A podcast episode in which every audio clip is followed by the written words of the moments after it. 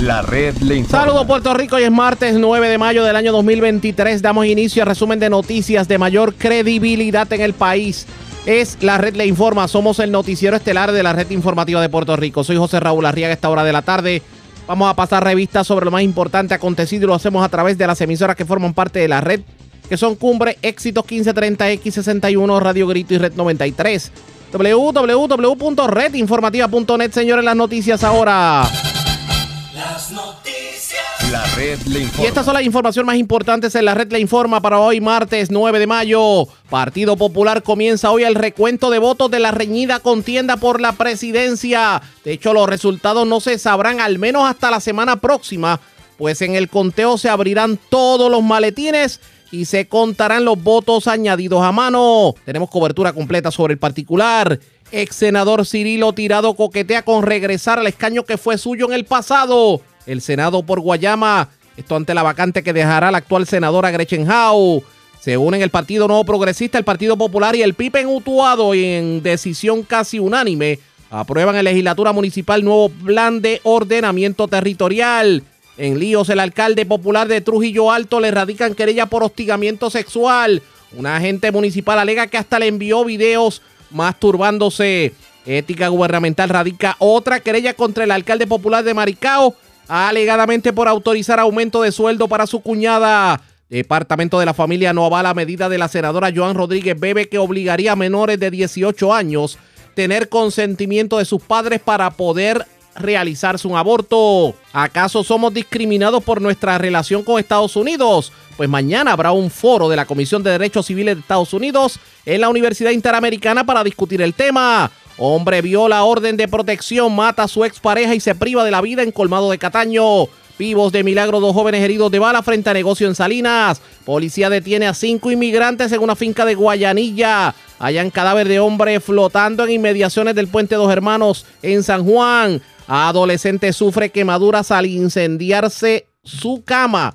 Un hecho ocurrido en Bayamón. Motociclista resulta herido de gravedad tras ser impactado por guagua en Fajardo y arrestan a ofensor sexual sospechoso de exposiciones deshonestas en playas de Loíza. Se anticipó que hoy le erradicarían cargos criminales. Esta es la red informativa de Puerto Rico. Bueno, señores, damos inicio a la edición de hoy, martes, del noticiero estelar de la red informativa.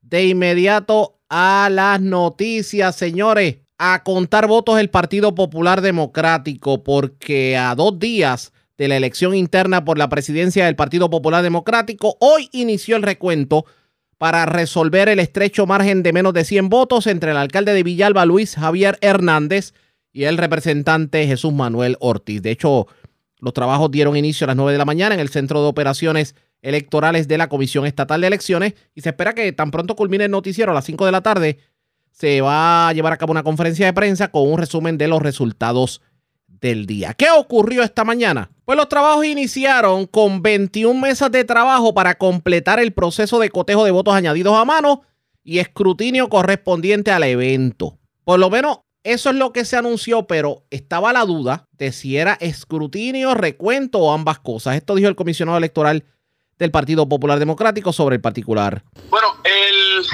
reunión con los con cada uno de los representantes de los candidatos eh, se solicitó que en lugar de hacer con eh, eh, eh, que, que escrutinio fuéramos directamente al recuento. Y pues de esa manera hoy lo comenzamos a están citados a las ocho y media para comenzarlo a las nueve de la mañana. En el recuento lo que se hace es que se va maletín por maletín eh, colegio por colegio abriendo las- abriéndolo eh, y recontando cada una de las de las papeletas haciendo actas nuevas para por si hay algún error en las actas del día del, del evento corregirla eh, y se cuentan se recuenta nuevamente el listado oficial donde se firmaron los votantes. Y pues al final del día pues este va a ser el, el- la- decisivo. Eh, no, no vamos a hacer escrutinio vamos a hacer recuento totalmente. Eh, yo creo que es una, una decisión sabia una decisión necesaria para darle transparencia y seguridad y certeza eh, a este a este evento que, que ciertamente lo que pasó aquí es que hay un empate o sea, el, el, el del evento, el candidato eh, Luis Javier está 20 votos por encima del candidato Jesús Manuel. Pero eso era sin contar los sobres que, esta- que estaban sellados todavía. Correcto, esos sobres que estaban sellados, que son los, los votos añadidos a mano, hay que eh, trabajarse, para eso se van a designar seis estaciones. El proceso es el siguiente, son en dos fases, en dos etapas. En la primera etapa se hace un inventario de, de cada sobre y se investiga de quién es el sobre y si la persona tenía derecho o no tenía derecho a votar. Los que no están inscritos, no estaban activos, no tienen derecho a votar, pues ciertamente se descartan y los que sí tienen derecho a votar, pues entonces se pasa a la segunda fase, que, que se abre el sobre, se extrae la, la papeleta y se tiran a la mesa, como se dice, dicen los muchachos en el argot de la, de la, de la, de la, de la comisión, en el sentido de que entonces ahí se cuenta ese voto y se adjudica. Vamos a analizar lo que está ocurriendo hasta esta hora de la tarde en línea telefónica. El comisionado alterno del Partido Popular Democrático, Jorge Colbert. Colbert, buenas tardes, bienvenido a la red informativa. Saludos para ti y para los amigos de Escucha. Un placer estar con ustedes hoy. Y gracias por compartir con nosotros. Eh, oiga, eh, para que la gente entienda, porque primero se hablaba de escrutinio, después de recuento, ¿qué es lo que realmente está ocurriendo?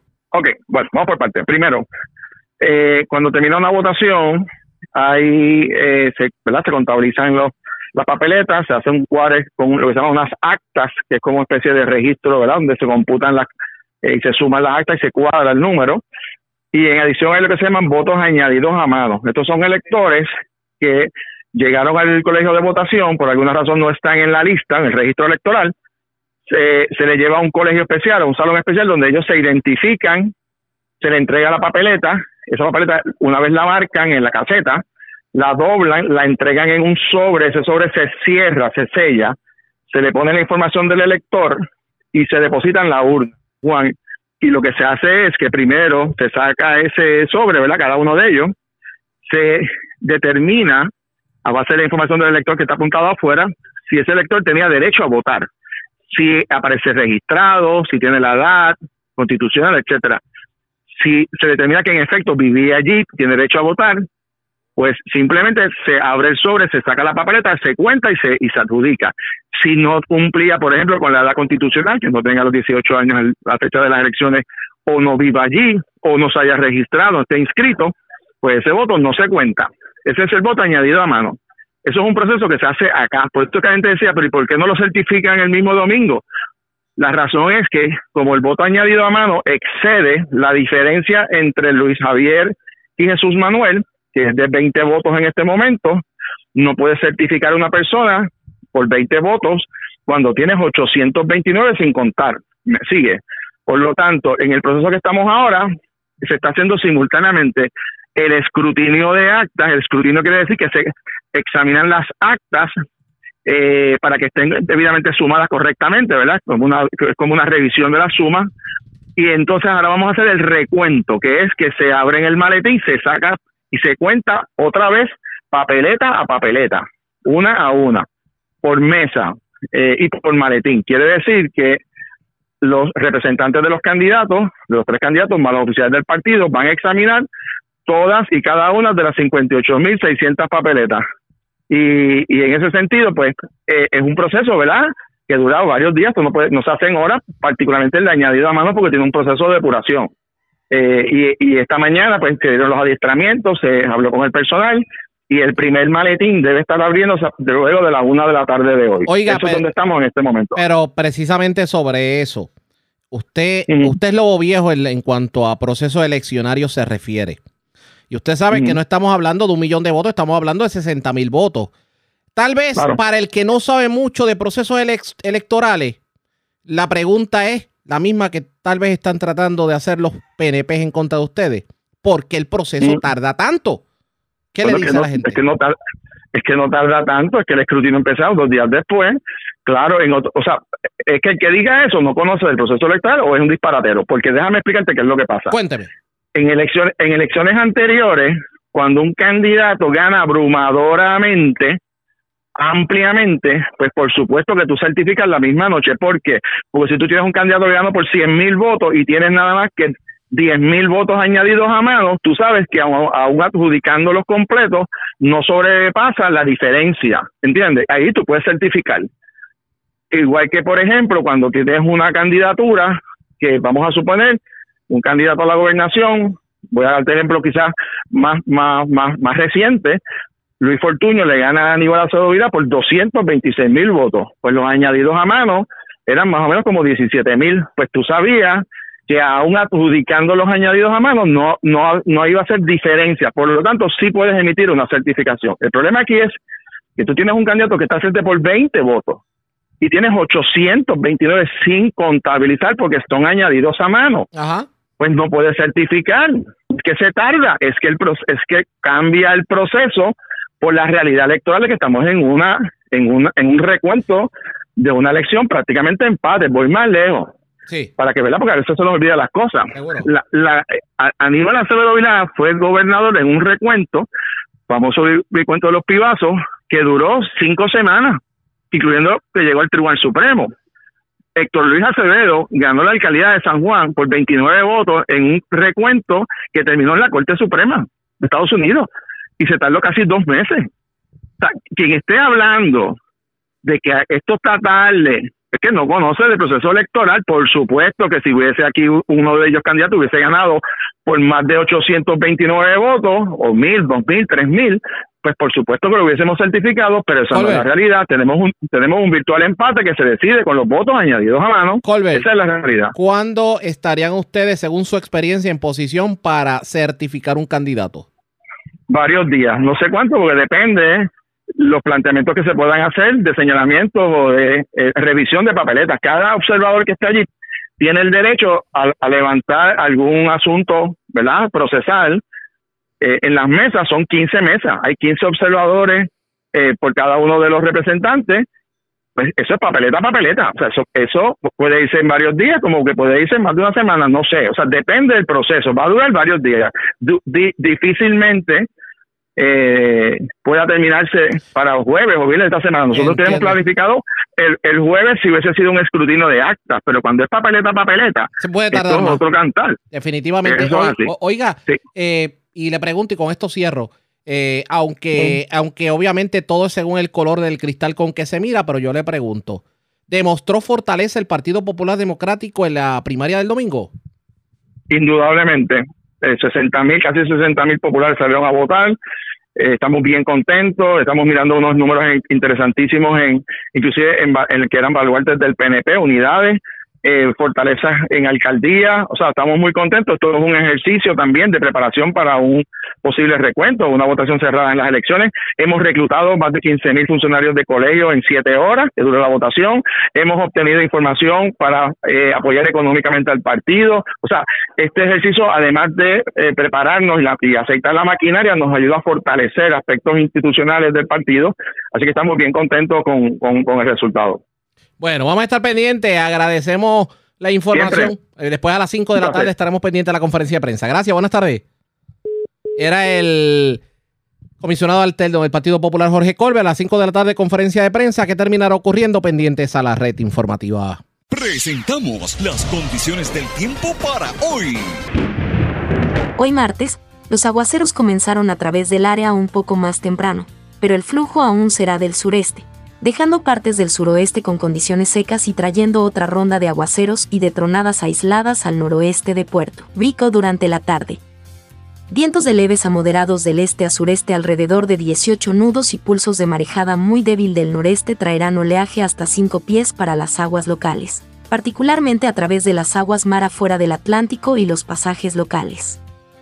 Se espera riesgo moderado de corrientes marinas para todas las costas con exposición al norte y noreste, pero en el resto del área el riesgo será bajo. En la red informativa de Puerto Rico, este fue el informe del tiempo. La red le informa. Señores, regresamos a la red de la informa. Somos el noticiero estelar de la red informativa. Gracias por compartir con nosotros. Mientras todos estaban pendientes a la primaria del pasado domingo, lo cierto es que fluía el proceso para llenar la vacante del fenecido representante José Aníbal Díaz para, el, para la Cámara de Representantes en Sidra y Calley. Y fue la senadora Gretchen, Gretchen Howe la única que sometió documentos, por lo tanto se convierte en la eventual representante por el distrito. Esto significa que se abrirá un escaño en el Senado de Puerto Rico. Y señores, pudiéramos ver el comeback de Cirilo Tirado como senador por el distrito de Guayama. En la mañana de hoy tuvimos la oportunidad de hablar sobre el tema y esto fue lo que nos dijo sobre el particular.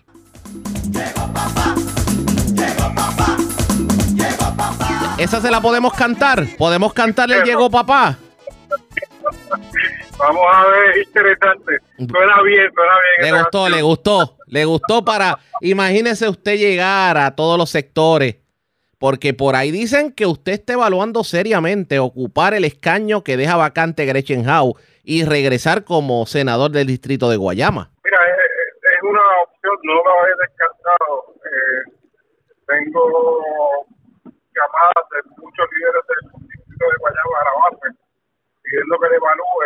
Obviamente, esto es un asunto que está bajo. Yo no he tomado decisión alguna en. Yo- Le, eh, disculpe, todos disculpe que le inter- disculpe que le interrumpa, es que lo escucho lejos por el por el handsfree, lo escucho demasiado lejos. Vamos a ver si podemos mejorar eso un poquito para que la gente lo pueda escuchar eh, de la manera propia. ¿Me escucha ahora? Sí, déjame decirte más o menos sobre eso. Tengo muchas llamadas de, de la base, de gente de- de- del distrito de Guayama, pidiendo que evalúe la posibilidad de aspirar a, a ese escaño. Y es un asunto pues que uno lo tiene que pensar y eh, evaluar después de haber servido eh, por dos términos del distrito y, tres por acumulación. Siempre he mantenido un contacto con la base del distrito de Guayama, pero es un asunto que no está todavía finiquitado. Creo que esta semana se habrán de anunciar el proceso de, de delegado que se va a seleccionar para votar por el senador. Así que, que nada, yo creo que aquí todo el mundo tiene derecho a aspirar y, y debe haber. Yo hubiera preferido que fuera una primaria de pueblo. Yo creo que el, lo- el pueblo popular, eh, como votó el domingo, merece también seleccionar a sus líderes, eh, tanto en el bloque legislativo como re- representativo como senatorial. Pero una decisión que el partido está tomando por la celeridad que requiere eh, llenar el escaño.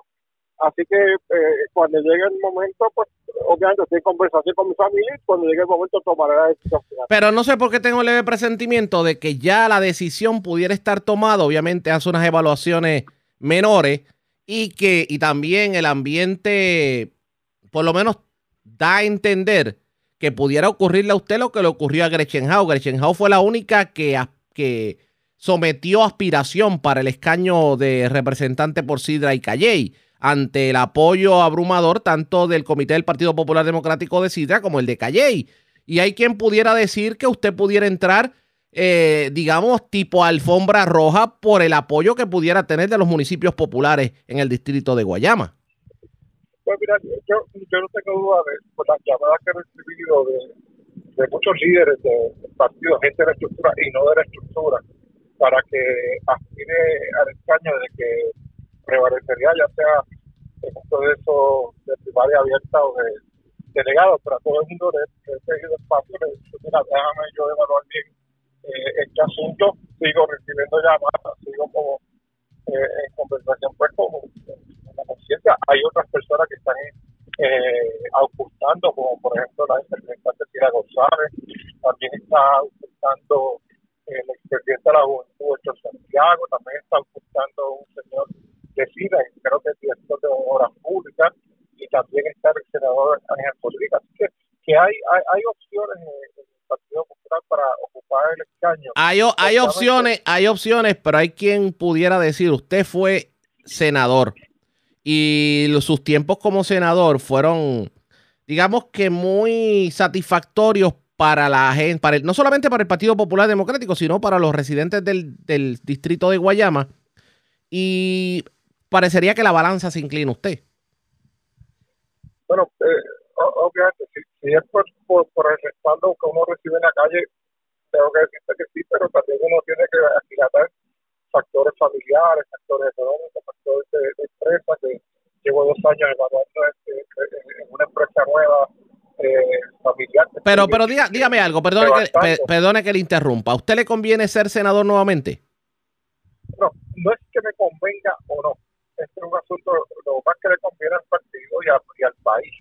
Eh, y obviamente a mi familia. Eso es un peso que uno tiene que evaluar en todo, en, todo lo que conlleva. Eh, si yo tomo la decisión, pues obviamente sería para cubrir el término de la senadora House, no para eh, aspirar. Así que habría que buscar eh, uno o dos nuevos candidatos para el distrito senatorial de Guayama. eso es un asunto que tienen que tomar en consideración también la base del partido eh, por la disponibilidad que uno pueda tener. Así, así que, que, que me parece que, que esto es interesante. Hay, mucha gente eh, interesada. Yo eh, lo evalúo y tomaré la decisión y anunciaré cuando estará anunciando en los próximos días. Pero si el, si el Partido Popular, ese mismo Partido Popular Democrático que le pide que usted regrese y que ocupe esa silla, le pide que se quede, ¿usted se quedaría? Pero primero tengo que decidir si, si, si aspiro a- ahora. es el paso. Pues, pa- es paso a paso. Eh, Cirilo Tirado, ¿alcaldes le pidieron que aspirara? Pues mira, no he hablado con ningún alcalde. Eh, Esta semana estaba todo el mundo involucrado en, la- en el proceso este de selección de la, de la alcaldía, perdón, de la presidencia del Partido Popular. Eh, yo he tenido como norma siempre respetar a los alcaldes en términos de, de lo que ellos decidan eh, respaldar. Tampoco he sido uno de los que he ido a buscar apoyo de los alcaldes para aspirar a algún puesto en mi carrera. Así que eh, esto lo demostré en el 2000 cuando aspiré, cuando 14, eh, eh, 15 aspirantes a, a la alcaldía o alcaldes incumbentes en aquel momento no me respaldaban, gané la primaria y posteriormente pues he hecho mi, mi trabajo siempre respetando a los alcaldes y la y posición y postura de ellos. Eh, tengo buena relación con todo, con todos. En la campaña pasada eh, logré vivir esa campaña eh, ayudando a que se ganaran 40 alcaldías, Cámara, Senado, lamentablemente tuvimos bien poco pa- a- para ganar la gobernación, pero este, son experiencias que uno tiene en la vida y que uno eh, las tiene que aquilatar ahora y decidir si, si es factible uno eh, regresar o no a, a este ruedo político. Ya que estamos hablando de política, la situación en el Partido Popular Democrático con la presidencia, el que hoy estemos hablando de recuento, el que no se haya podido eh, certificar el domingo en la noche un ganador en una primaria que pues, obtu- tuvo un máximo de 60 a 65 mil votos. ¿Qué pasa por su mente como líder popular? Mira, déjame decirte, primero hay que entender que es una primaria sumamente cerrada. De hecho, yo lo había advertido en entrevistas que me habían hecho, yo me mantengo midiendo la base del Partido Popular con la misma herramienta que le hicimos durante la campaña de Charlie, eh, y, y, y- y los números presentaban una tendencia hacia Jesús Manuel, pero bien, bien cerrada, eh, con momentos en que el alcalde de, Villalba, en unos periodos específicos de la campaña, eh, estaba al, frente. Así que, que, que no me sorprende que haya sido una, una elección cerrada. Dicho esto, en una elección donde hay 237 colegios o maletines, nueve de esos maletines no llegaron las actas. Si hubiera sido un evento donde se hubiera prevalecido por más de mil o dos mil votos la persona que prevalecía, pues el hecho de los nueve maletines no era eh, un asunto crucial. Eh, pero siendo tan cerrada, pues entonces vienen los cuestionamientos. ¿Qué ocurrió ahí? ¿Por qué no llegaron esas papeletas? ¿Por qué se cerró eh, el, el escrutinio de, las actas y no se certificó a nadie? Eso solamente, bueno, sabe el, comisionado, pero yo creo que tengo que darle el, el, pues, la, duda razonable y me parece que tomó la decisión correcta ah, en, en- en detener en ese momento la, la- a las 11 de la noche eh, que se continuara la espera de, la, de esas nueve maletines. Eh, hoy pues, iniciarán un proceso de recuento, o primero revisión de acta. No se puede ir a un recuento si tú no revisas las actas para ase- asegurarte el cuadre y saber cuántas papeletas vas a encontrar en cada maletín. Uno, dos, esos sobres donde tienen los, los- la- las personas que votaron fuera de, de, de las listas, o sea, añadidos a mano, hay que verificar, número uno, si tienen derecho a voto. Segundo, por qué no aparecían en la lista. Y tercero, eh, si tienen derecho a voto, pues entonces incluirlo dentro del, conteo. Así que esto es un proceso que, que se tiene que dar antes y previo a que tú abras un maletín para empezar a contar a lo loco. No se puede cometer errores. Eh, hay que recordar que uno de los errores que se cometió en la campaña pasada en el proceso de escrutinio y, y análisis fue que se mezclaron los votos añadidos a mano de la unidad 77 eh, y los y, votos que eran este eh, votos adelantados que no estaban eh, eh, claros si tenían o no derecho al voto y no se así que, que, me parece que esto es un asunto que tiene que tomarse con mucho cuidado y, y, y, el, y el comisionado y el secretario pues están haciendo lo correcto en evaluar o sea, este tipo de proceso como se está dando, usted, usted entiende que no, no va directo. Bueno, déjeme, déjeme reformular la pregunta. El que 60 mil personas hayan votado en la elección, eh, en la primaria, contrario a otras primarias en donde vemos más participación, esto no da a entender que el Partido Popular Democrático pudiera estar enfrentando una crisis electoral. Mira, no, no, porque es que eh, durante el proceso pasado eleccionario, una de cada dos personas, o sea, el 50% de los que tenían derecho al voto, no fueron y no participaron en el evento electoral. Esto es una primaria interna del Partido Popular eh, y, votaron cerca de 66, pues, mil personas aproximadamente. Bueno, 50, 50 60 mil. Eh, eh, es un número considerable. el hecho de que fue un solo colegio por, por precinto, hubo, obviamente si se hubieran abierto más colegios, pues este, la participación hubiera sido mayor. Pero eso nos costaba al bolsillo del Partido Popular y, y no, hay, no había mucho dinero, ni los candidatos tenían ni el partido para costear este este evento en una magnitud de, de, tres o cuatro colegios eh, en distintas áreas geográficas de los municipios. Así que se tomó esa decisión tomada primeramente por los tres aspirantes. Yo todavía recuerdo que pregunté, esa, hice esa pregunta a los tres aspirantes de por qué un, un colegio por precinto y, y, ellos dijeron que estuvieron de acuerdo porque el costo iba a ser mayor para el bolsillo de ellos como candidatos y del partido. Así que, me parece que eh, el evento fluyó con la gente que tenía que subir. Eh, buena participación, yo me siento cómodo con lo que participó y un buen entusiasmo. Ahora bien, en el caso que están comparando eh, los congresistas estos faturos, eh, allí hubo fondos públicos envueltos, allí hubo más de un colegio con, con, por, por recinto, así que, me parece que, que no se puede estar comparando una cosa con la otra. Eh, cuando los fondos públicos están de por medio y se gasta dinero y despilfarra dinero eh, eh, para tener cuatro o cinco congresistas allí faturos.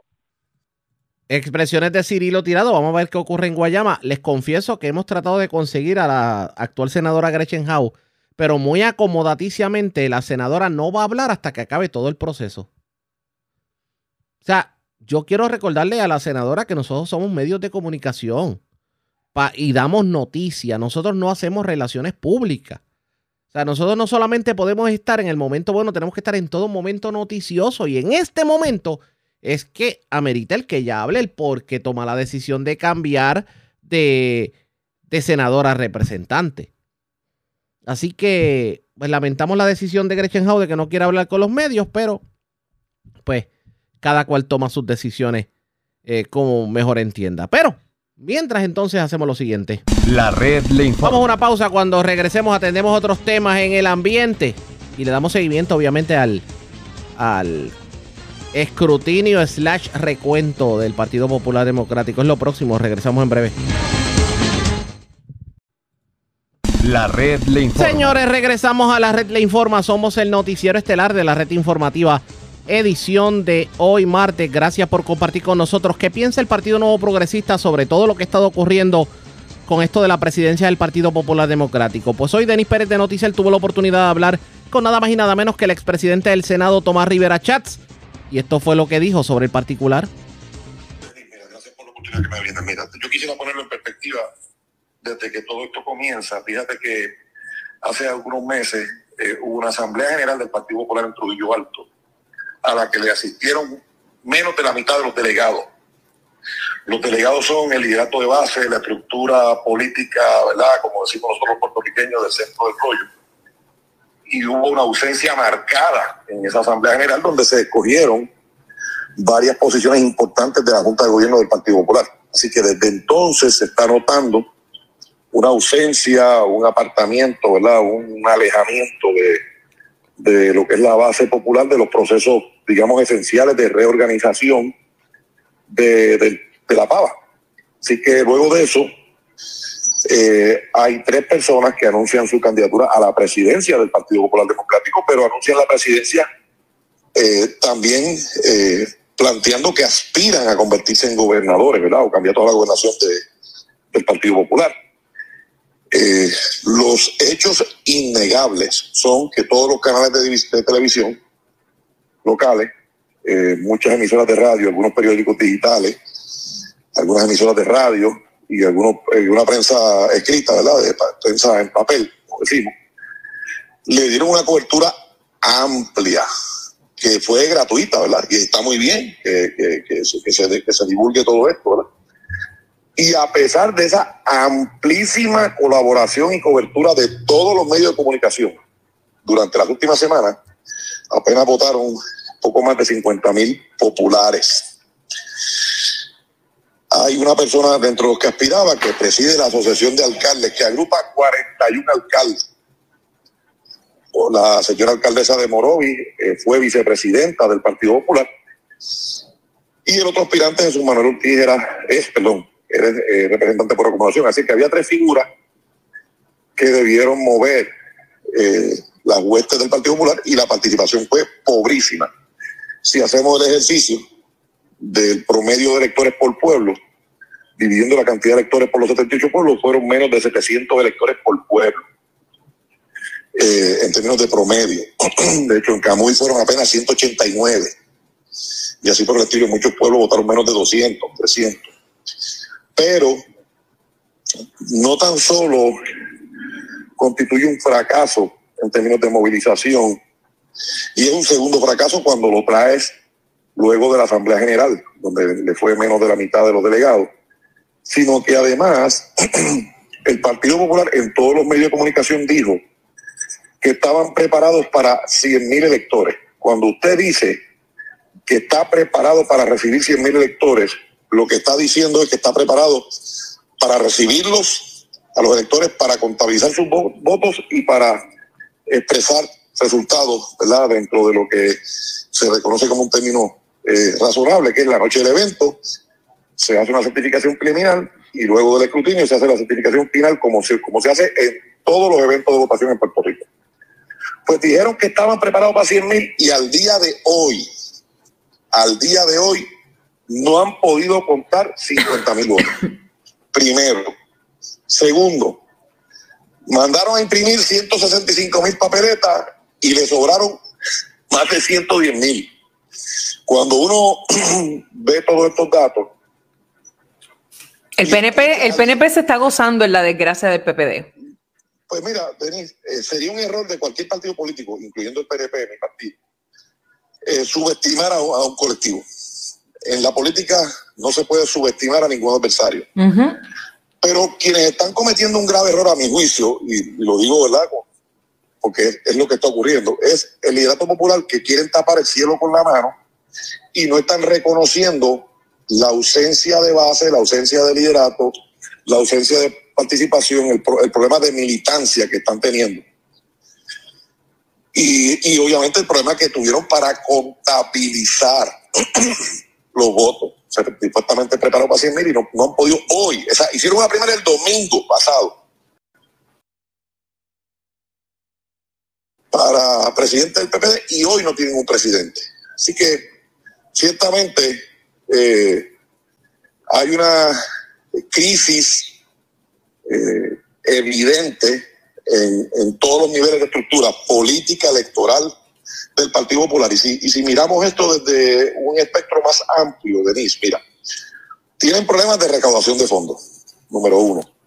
Número dos, ellos, ellos han dicho que han podido reorganizar 65 pueblos, que le faltan 13 pueblos por reorganizar. A esta altura, Denise, a esta altura. No tienen candidato en San Juan. en Bayamón ni en Guaynabo. Tienen un serio problema con el alcalde de Ponce, con el alcalde de Mayagüey, con el alcalde de Arecibo, que tienen sus respectivos referidos al PEI. Bueno, y ahora tiene un problema con el de Trujillo Alto, que tiene semejante. Tienen ahora un problema, tienen ahora un problema con el alcalde de Trujillo Alto, tienen una vacante ahora en el Senado, porque lamentablemente falleció el representante Sí.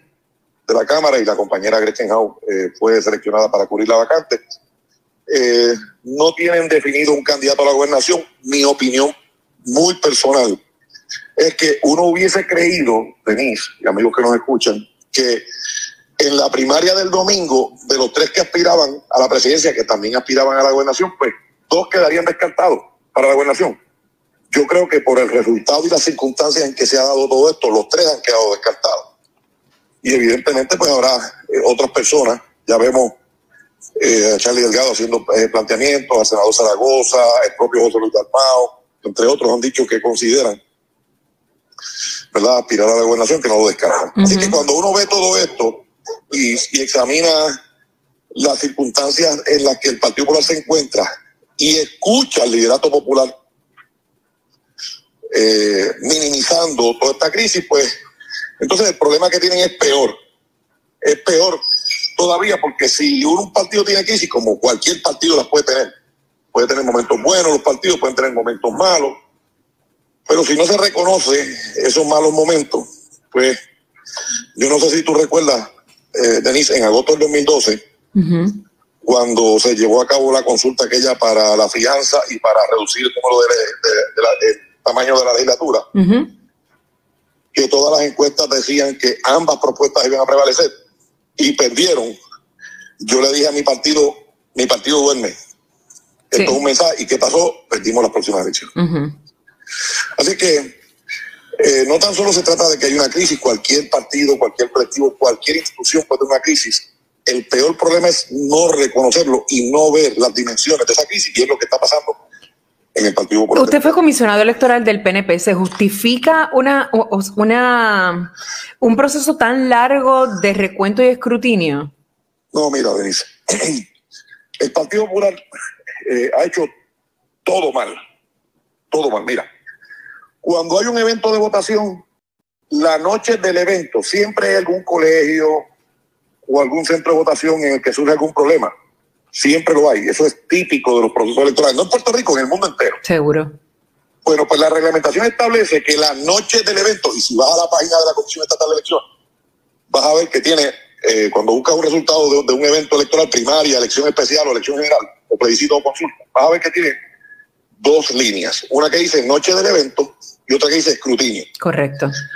La noche del evento es el reporte, lo que informan los funcionarios de colegio, los funcionarios electorales que estuvieron contabilizando y manejando el proceso, que a veces llega al 100%, pero a veces se quedan en 97, en 98 o en 99, ¿verdad? Porque a veces hay problemas de transportación, de comunicación para traer resultados. Con, el, con ese número, ¿verdad? De por ciento reportado, 97, 98, 99, se expide una certificación preliminar que establece quién es el ganador hasta ese momento. Y eso le da certeza a los procesos. Obviamente, siempre se hace la salvedad de que el escrutinio general hay votos añadidos a mano, eh, hay que verificar que no haya errores en las actas, que también ocurren errores en las actas, algunos de buena fe y otros mm, de no tan buena fe. Pues el Partido Popular no quiso emitir una certificación preliminar, ¿Podía hacerlo? tenía que, no es que podía, es que tenía que hacerlo y no lo hicieron. O sea, no pueden seguir ni siquiera sus propios reglamentos. Y entonces, una vez certificado preliminarmente el ganador, se activa el proceso de escrutinio. Y Denise, tú que has estado en los medios de comunicación por mucho tiempo, sabes que ha habido eventos donde la noche del evento dice ganó la alcaldesa tal o el alcalde tal, y al otro día perdió. Ganó el gobernador tal, y, y cuando termina el escrutinio, pues, pues no prevalece. Eso no es la primera vez que pasa, y lo mismo con legisladores.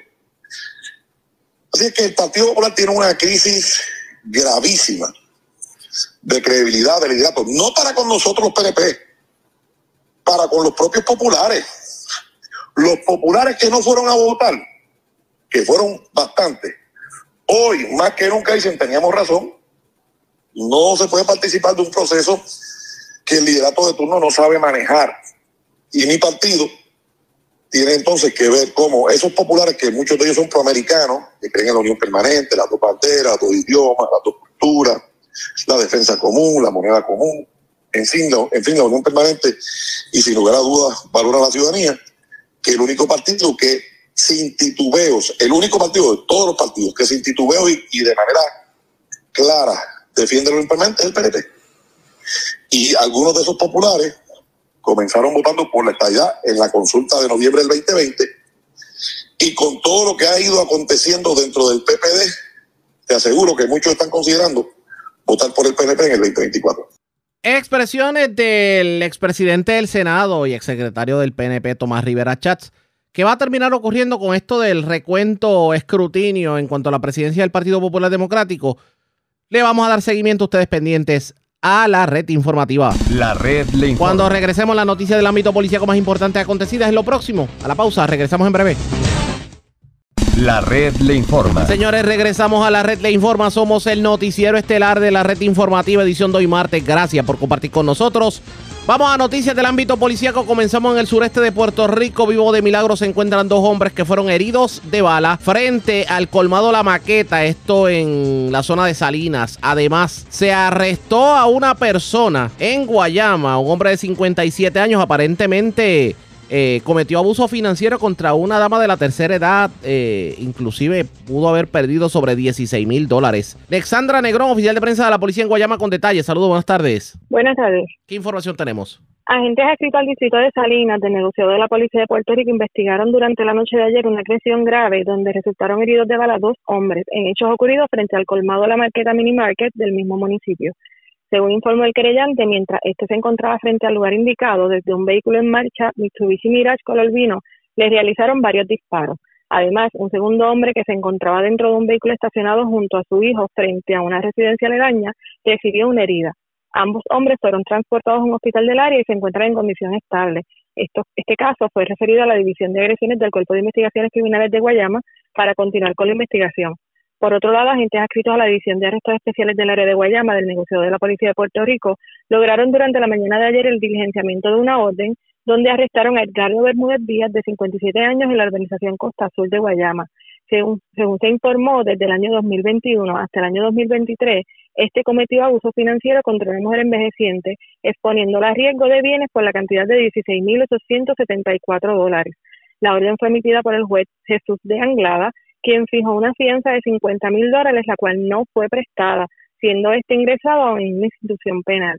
Muy buenas tardes. Y buenas tardes para usted también. Gracias, era Alexandra Negrón, oficial de prensa de la policía en Guayama del sureste. Vamos a la zona metropolitana porque con quemaduras en parte de su cuerpo resultó un menor de 16 años. Esto luego de una explosión ocurrida en su residencia de la urbanización Caná en Bayamón. La información la tiene Mayra ya, oficial de prensa de la policía en Bayamón. Saludos, buenas tardes. Sí, buenas tardes. La información que tenemos es que un incendio se reportó a eso de las cuatro y cuarto de la madrugada de hoy en una residencia de la urbanización Cana en Bayamón, donde un adolescente resultó con quemaduras. De acuerdo a la información preliminar, alega la querellante que por razones que se desconocen, el menor de 16 años escuchó una explosión en su cuarto y al levantarse vio su cama en fuego, por lo que sufrió quemaduras en el pecho y brazo izquierdo. Al lugar se personó la unidad de bomberos y paramédicos del municipio de Bayamón quienes atendieron la emergencia. El joven fue llevado hasta el Hospital Regional de Bayamón donde se encuentra en condición estable. Mayra, una información preliminar tengo entendido que hubo un incidente de una persona, una dama fue asesinada y la persona que la asesina aparentemente se privó de la vida. Un hecho ocurrido en un mini colmado en el sector Cucharilla de Cataño. ¿Qué información tenemos sobre eso? Sí, buenas tardes. Eh, sí, la información que tenemos es que agentes del negociado de la Policía de Puerto Rico, adscritos a la División de Homicidios del CIC, así como de Violencia Doméstica del área de Bayamón, se encuentran investigando un asesinato y suicidio reportado a eso de las 8 de la mañana de hoy en los predios y en el interior de un mini market eh, en el barrio Palma, sector Cucharilla, en Cataño. De acuerdo a la información preliminar, el incidente comenzó en los predios de un supermercado donde presuntamente se suscitó una discusión y luego se escucharon disparos en el lugar. Se informó que el hombre, que aún no ha sido identificado, violando una orden de protección, le disparó a la mujer, quien falleció en el pavimento. Acto seguido, el hombre entró al negocio y se privó de la vida. La agente Maribel Cortés de la División de Homicidios del CIC de Bayamón y el fiscal de turno se encuentran investigando los hechos. Gracias por la información. Buenas tardes. Buenas tardes. Gracias, era Mayra la oficial de prensa de la policía en Bayamón, de la zona metropolitana. Vamos al noreste de Puerto Rico. En condición de cuidado se encuentra un joven de 29 años que se accidentó con su motora. Esto frente al semáforo, bueno, en el mismo semáforo del centro comercial Plaza Fajardo. La información la tiene Daniel Fuentes, oficial de prensa de la policía en el noreste. Saludos, buenas tardes. Saludos, buenas tardes. Un choque de tránsito de carácter grave fue reportado a las 3 de la tarde de ayer, lunes. Esto fue en la carretera PR3 frente al centro comercial Plaza Fajardo de mencionado municipio. Eh, surge de la investigación que mientras el conductor del vehículo marca Mitsubishi, modelo Outlander, eh, realizó un cambio de carril indebido, este impactó a una motora en marca KTM, modelo 690, conducida por Edwin Torres Vega, de 29, 29, años de edad, residente en Fajardo. El conductor pues, de la motora tras el impacto cayó al pavimento, resultando con traumas y heridas en la pierna izquierda y diferentes partes del cuerpo. Torres Vega fue atendido en el lugar por paramédicos de emergencia médica municipal de Fajardo y transportado por Aeromet hacia el Centro Médico de Río Piedra. Su condición fue descrita como grave el agente Eduardo García, aquí al distrito de Fajardo, del negociado de la Policía de Puerto Rico, estuvo a cargo de la investigación. Eso es lo que tenemos en cuanto a notas policíacas. Buenas tardes. Y buenas tardes para usted también. Gracias, era Daniel Fuentes, oficial de prensa de la Policía en Fajardo, de la zona noreste. Vamos al sur de Puerto Rico. Las autoridades detuvieron a varias personas, aparentemente indocumentados, que entraron a Puerto Rico a través de, de las costas de Guayanilla. Específicamente fueron intervenidos en los predios de la finca Tropical Fruit en la zona de Guayanilla. La información la tiene Irma de Gro, oficial de prensa de la policía en Ponce. Saludos, buenas tardes. Saludos, muy buenas tardes. Sí, tenemos que agentes de negociado de la policía de Puerto Rico adscritos al distrito de Guayanilla investigaron preliminarmente una querella sobre una situación sospechosa que culminó con la detención de cinco personas en hechos ocurridos en el barrio Bocas, en Guayanilla. Según informó el agente José Vélez, al distrito de Guayanilla, que inicialmente a eso de las 11 de la noche de ayer y en la madrugada de hoy martes fue notificado sobre una situación sospechosa en los predios de la finca Tropical Fruit y al llegar al lugar intervinieron con cinco personas de estatus migratorio no definido. Relacionado a estos hechos, los mismos fueron transportados al distrito de Yauco y fueron notificados los agentes de aduana federal quienes continuarán a cargo de los detenidos y la investigación correspondiente. Gracias por la información. Buenas tardes. Buenas tardes. Gracias a Daniel Fuentes, oficial de prensa de la policía en Fajardo de la zona noreste. Vamos a la zona noroeste de Puerto Rico porque le erradicaron cargos criminales a un joven de 20 años que aparentemente eh, lo intervinieron con una motora que había sido hurtada de una residencia en el barrio Cuchilla de Moca ese mismo día en la madrugada. La información la tiene Diana Hilerio, oficial de prensa de la policía en Aguadilla. Saludos, buenas tardes. Buenas tardes, gente linda.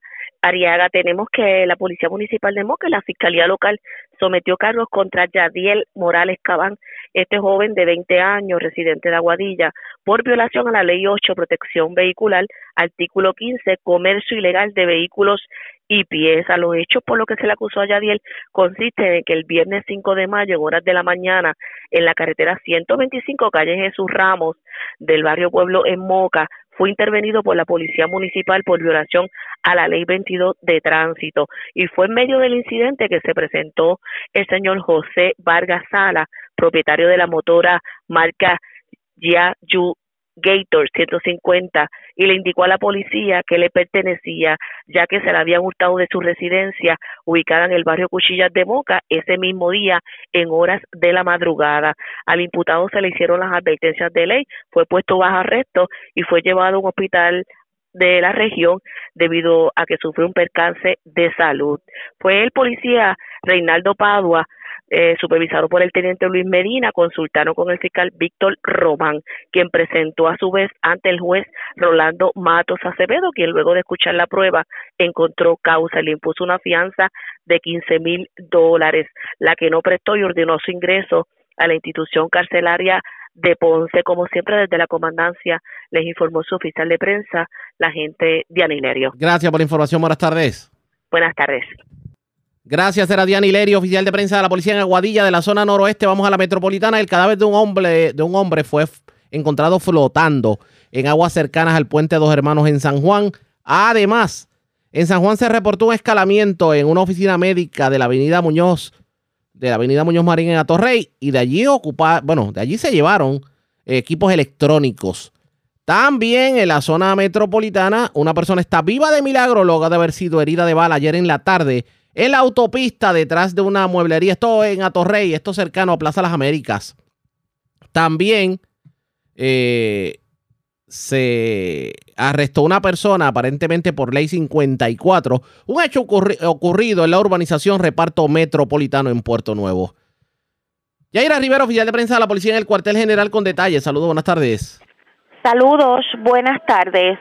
Personal del negociado de la Policía de Puerto Rico se encuentran investigando una persona muerta que fue reportada a las 7 y 58 de la mañana de hoy cerca del puente Dos Hermanos y la División Marítima de San Juan. Según la información preliminar, la uniformada fue alertada a través del sistema de emergencias 911 sobre una situación sospechosa. Una vez allí, los agentes encontraron el cuerpo desnudo de un hombre flotando, el cual no ha sido identificado.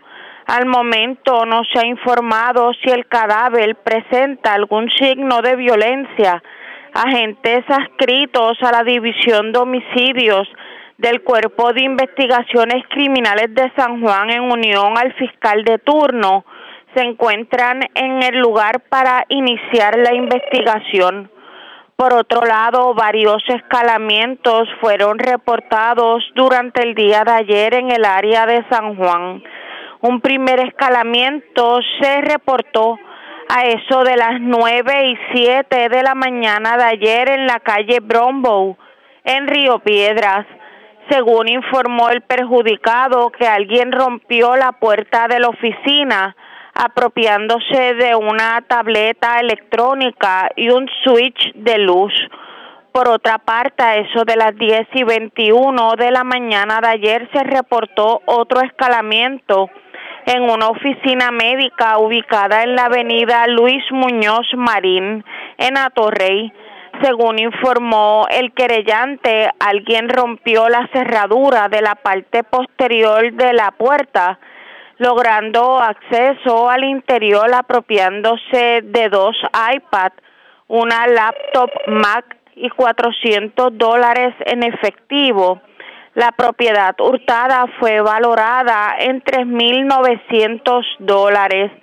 Ambos casos fueron referidos a personal de la División de Propiedad del Cuerpo de Investigaciones Criminales de San Juan, quienes se harán cargo de la pesquisa.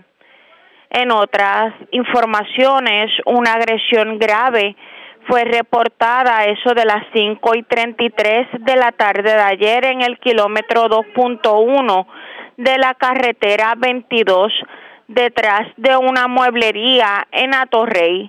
Según informó José Maldonado, que mientras transitaba por el lugar, alguien desde un auto le realizó varios disparos hacia su vehículo resultando herido de bala en la espalda y varios dedos de la mano izquierda.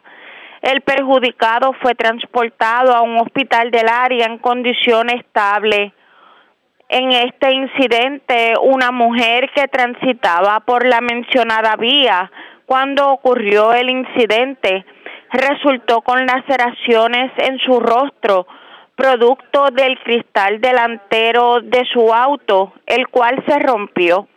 En adición, dos hombres y una mujer que transitaban por el lugar en sus vehículos resultaron ilesos y sus autos resultaron con daños por impactos de bala en la carrocería.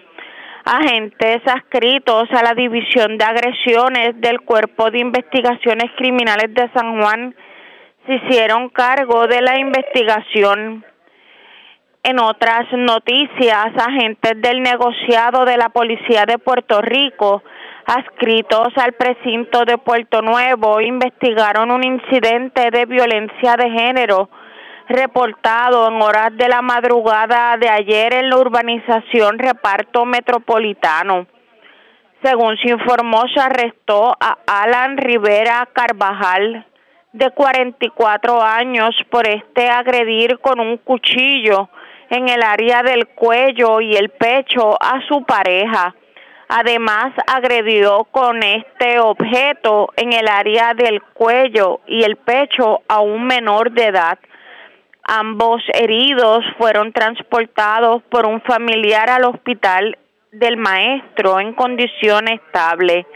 El caso fue referido a la División de Violencia de Género y Asuntos Juveniles del Cuerpo de Investigaciones Criminales de San Juan, quienes tienen a su cargo la pesquisa. Gracias por la información. Buenas tardes. Buenas tardes. Era Yaira Rivera, oficial de prensa de la policía en el cuartel general. Más noticias del ámbito policíaco en nuestra segunda hora de programación. Pero señores, a esta hora de la tarde hacemos lo siguiente. La red le informa. Nos vamos a una pausa, identificamos nuestra cadena de emisoras en todo Puerto Rico. Regresamos con más en esta edición de hoy martes del noticiero estelar de la red informativa. La red le informa. Iniciamos nuestra segunda hora de programación. El resumen de noticias de mayor credibilidad en el país es la red le informa. Somos el noticiero estelar de la red informativa de Puerto Rico, edición de hoy martes 9 de mayo. Vamos a continuar pasando revistas sobre lo más importante acontecido y lo hacemos a través de las emisoras que forman parte de la red, que son Cumbre, Éxitos 1530, X61, Radio Grito y Red 93, www.redinformativa.net. Señores, las noticias ahora. Las noticias.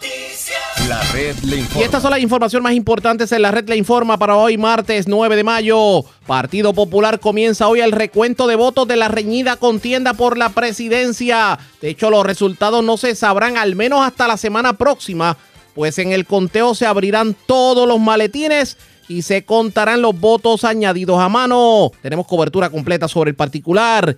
Ex senador Cirilo Tirado coquetea con regresar al escaño que fue suyo en el pasado. El Senado por Guayama, esto ante la vacante que dejará la actual senadora Gretchen Howe.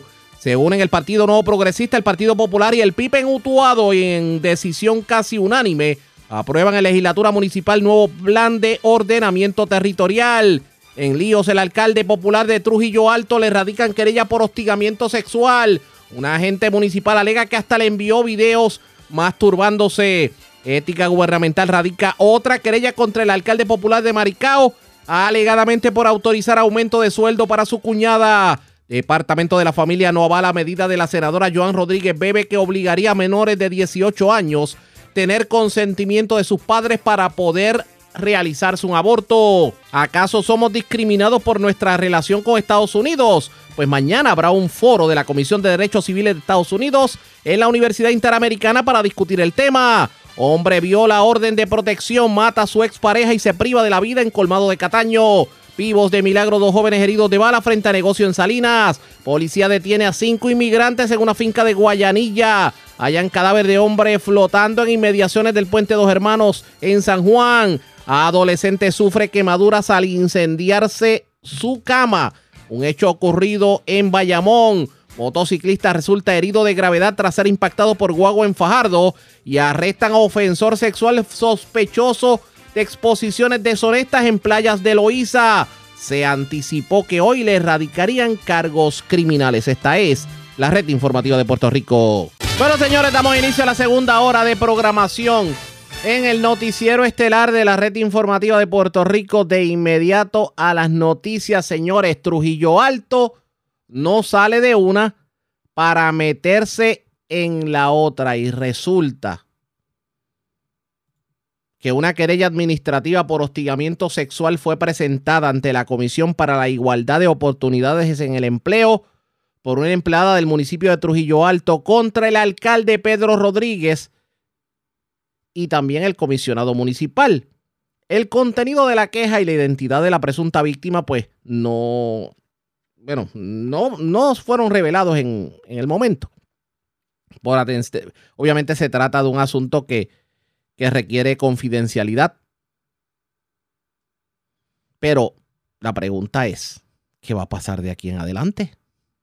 Pues sepa usted que el alcalde reaccionó y el alcalde dijo lo siguiente, y vamos a citar expresiones en un escueto comunicado de prensa. El pasado 3 de mayo advine en conocimiento de una querella administrativa por hostigamiento sexual presentada por una empleada municipal implicando a mi persona. El equipo legal y de recursos humanos del municipio están trabajando diligentemente con el protocolo establecido y en la mayor disposición de brindar toda información solicitada para que este caso se pueda dilucidar lo antes posible con la confidencialidad que amerita. Estoy confiado en que no he cometido ningún acto ilegal ni inmoral. Mi enfoque principal es continuar liderando los trabajos administrativos, operacionales y de servicios, seguir avanzando con la asignación de fondos federales y encaminar los proyectos de gran envergadura para mi pueblo trujillano, así indicó el alcalde en comunicación escrita. Al momento el Partido Popular Democrático no se ha expresado sobre este caso.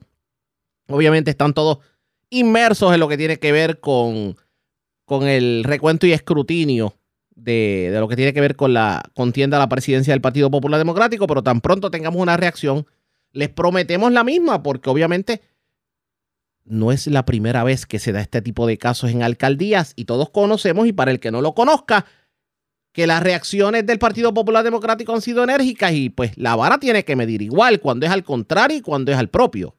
Vamos a ver qué terminará ocurriendo en este sentido. Ustedes pendientes a la red informativa. Pero ese no es el único dolor de cabeza que tiene en el día de hoy el Partido Popular Democrático, porque ahora resulta que la Oficina de Ética Gubernamental multó al alcalde de Maricao, del Partido Popular Democrático, esto por alegadamente haber autorizado el aumento de sueldo de su cuñada en el municipio. Según se indica en el documento de la Oficina de Ética Gubernamental, Wilfredo Ruiz, el alcalde, es cuñado de Nancy Pacheco Lavoy, quien está casada con Reinaldo Ruiz Feliciano, que es hermano del alcalde. A pesar de que no está permitido por ley que los familiares intervengan directa y, o indirectamente en un ascenso, remuneración o contratación de un servidor público, el primero de junio del 2021, Ruiz, mediante firma, autorizó el aumento de sueldo de su cuñada, quien ha trabajado para el municipio desde el 6 de octubre del 86 como oficinista y posteriormente como auxiliar de contabilidad. El alcalde, según indica la, Oficina de Ética Gubernamental, no solicitó ni obtuvo algún tipo de dispensa o autorización de la Oficina de Ética Gubernamental para intervenir o participar en los asuntos relacionados a su cuñada, según la querella que se presentó el pasado 25 de abril. Ante esto, la Oficina de Ética Gubernamental ordenó que se multe al alcalde y se le retire de su sueldo hasta completar el pago de la multa impuesta. Y la parte querellada va a tener 20 días para contestar las alegaciones de la querella y en caso de que no comparezca a ninguna etapa del procedimiento, pues se podrá continuar sin su participación. Eso es lo que está ocurriendo. Está caliente la situación dentro del Partido Popular Democrático con sus líderes. Vamos a ver, tenemos tanto lo del alcalde de Trujillo Alto, lo del alcalde de Maricao y lo que está ocurriendo con la primaria. Vamos a ver cómo el Partido Popular lucha con todos estos entuertos. Ustedes pendientes a la red informativa. Vamos a cambiar de tema porque hoy continuaron las vistas públicas de la Comisión de Asuntos de Vida y Familia sobre el proyecto del Senado 495 que crea una ley para requerir la intervención de uno de los padres de una menor de 18 años que interese realizarse un aborto. La senadora Joan Rodríguez Bebe presidió la comisión. Vamos a escuchar lo ocurrido a la vista. Coaccionada, ¿verdad? Y, y, no, estoy enmarcándolo dentro, del mismo planteamiento que usted nos está trayendo. Nada evita que pase, pero ¿cómo nosotros evitamos, cómo nosotros llegamos precisamente a proteger a esa menor para que se sienta lo suficientemente fortalecida para independientemente quién la lleve, pueda llegar y decir, ¿sabes qué? Esta es mi realidad. Pero el problema que estamos viendo, ¿verdad? De, entrada es el proceso de por sí es uno que puede ser victimizante, drenante, y entonces de repente se siente coaccionada. O sea, y yo la respuesta a este issue, eh, a mí me gustaría decir que es o blanca o negra, no. O hay demasiados elementos en este momento que yo entiendo que merecen ser estudiados, analizados para encontrarle, ¿verdad? Nosotros no vamos a encontrar eh, una respuesta para el 100% de las situaciones, pero tiene que haber un mecanismo donde esas menores se sientan protegidas y ciertamente es indignante, es indignante que una mejor, menor violada vaya a la clínica y no se atreva a decir fui violada, porque puede pasar, o sencillamente fui producto de, una eh, eh, agresión en el noviazgo, porque pasa también, ¿verdad? O, o, en mi primera relación o en la segunda. O sea, eh, yo creo que es un tema tan complejo y, de tantas vertientes que yo me tengo que reafirmar en nuestro planteamiento de que realmente merece que miremos esto desde diferentes perspectivas y añadamos, ¿verdad? Eh, yo creo que, que ciertamente eh, yo necesito asegurarme que toda menor que vaya a realizarse un aborto lo haga informadamente y que tenga todas las respuestas. Nosotros recientemente terminamos, eh, sacamos a, a, la luz una campaña de entrega voluntaria porque entendemos que es una, eso es una opción viable y eso es prevención y queremos, pero ¿cuál es la penetración? Y me alegra que el departamento o sea, vaya en esa línea. De hecho, yo soy autora de un proyecto de ley para hacer una campaña a través de WIPR sobre las entregas voluntarias, refugio seguro y educar sobre ese tema. Y además he sido autora de otros proyectos, por lo menos cuatro proyectos para eh, contrarrestar y combatir el abuso sexual en Puerto Rico. De hecho, uno de esos proyectos ya es ley. Eh, así que yo creo que verdad hay espacio, hay muchos espacios para la colaboración cuando genuinamente estamos buscando proteger el bienestar y el mejor interés de las mujeres que son niñas y adolescentes en Puerto Rico. Muy bien, secretaria. Y quiero reconocer la presencia de la senadora Ana Irma Rivera Lacén. Saludos, senadora. Buenos días. Muy bien, vamos a lo siguiente.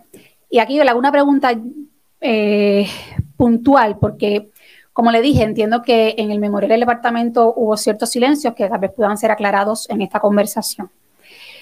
Bajo los casos donde el padre no sea el violador, el departamento de la familia entiende que el requerir el consentimiento de al menos de uno de sus padres o en la alternativa del Estado podría ayudar a identificar casos de abuso sexual para proteger a esa menor?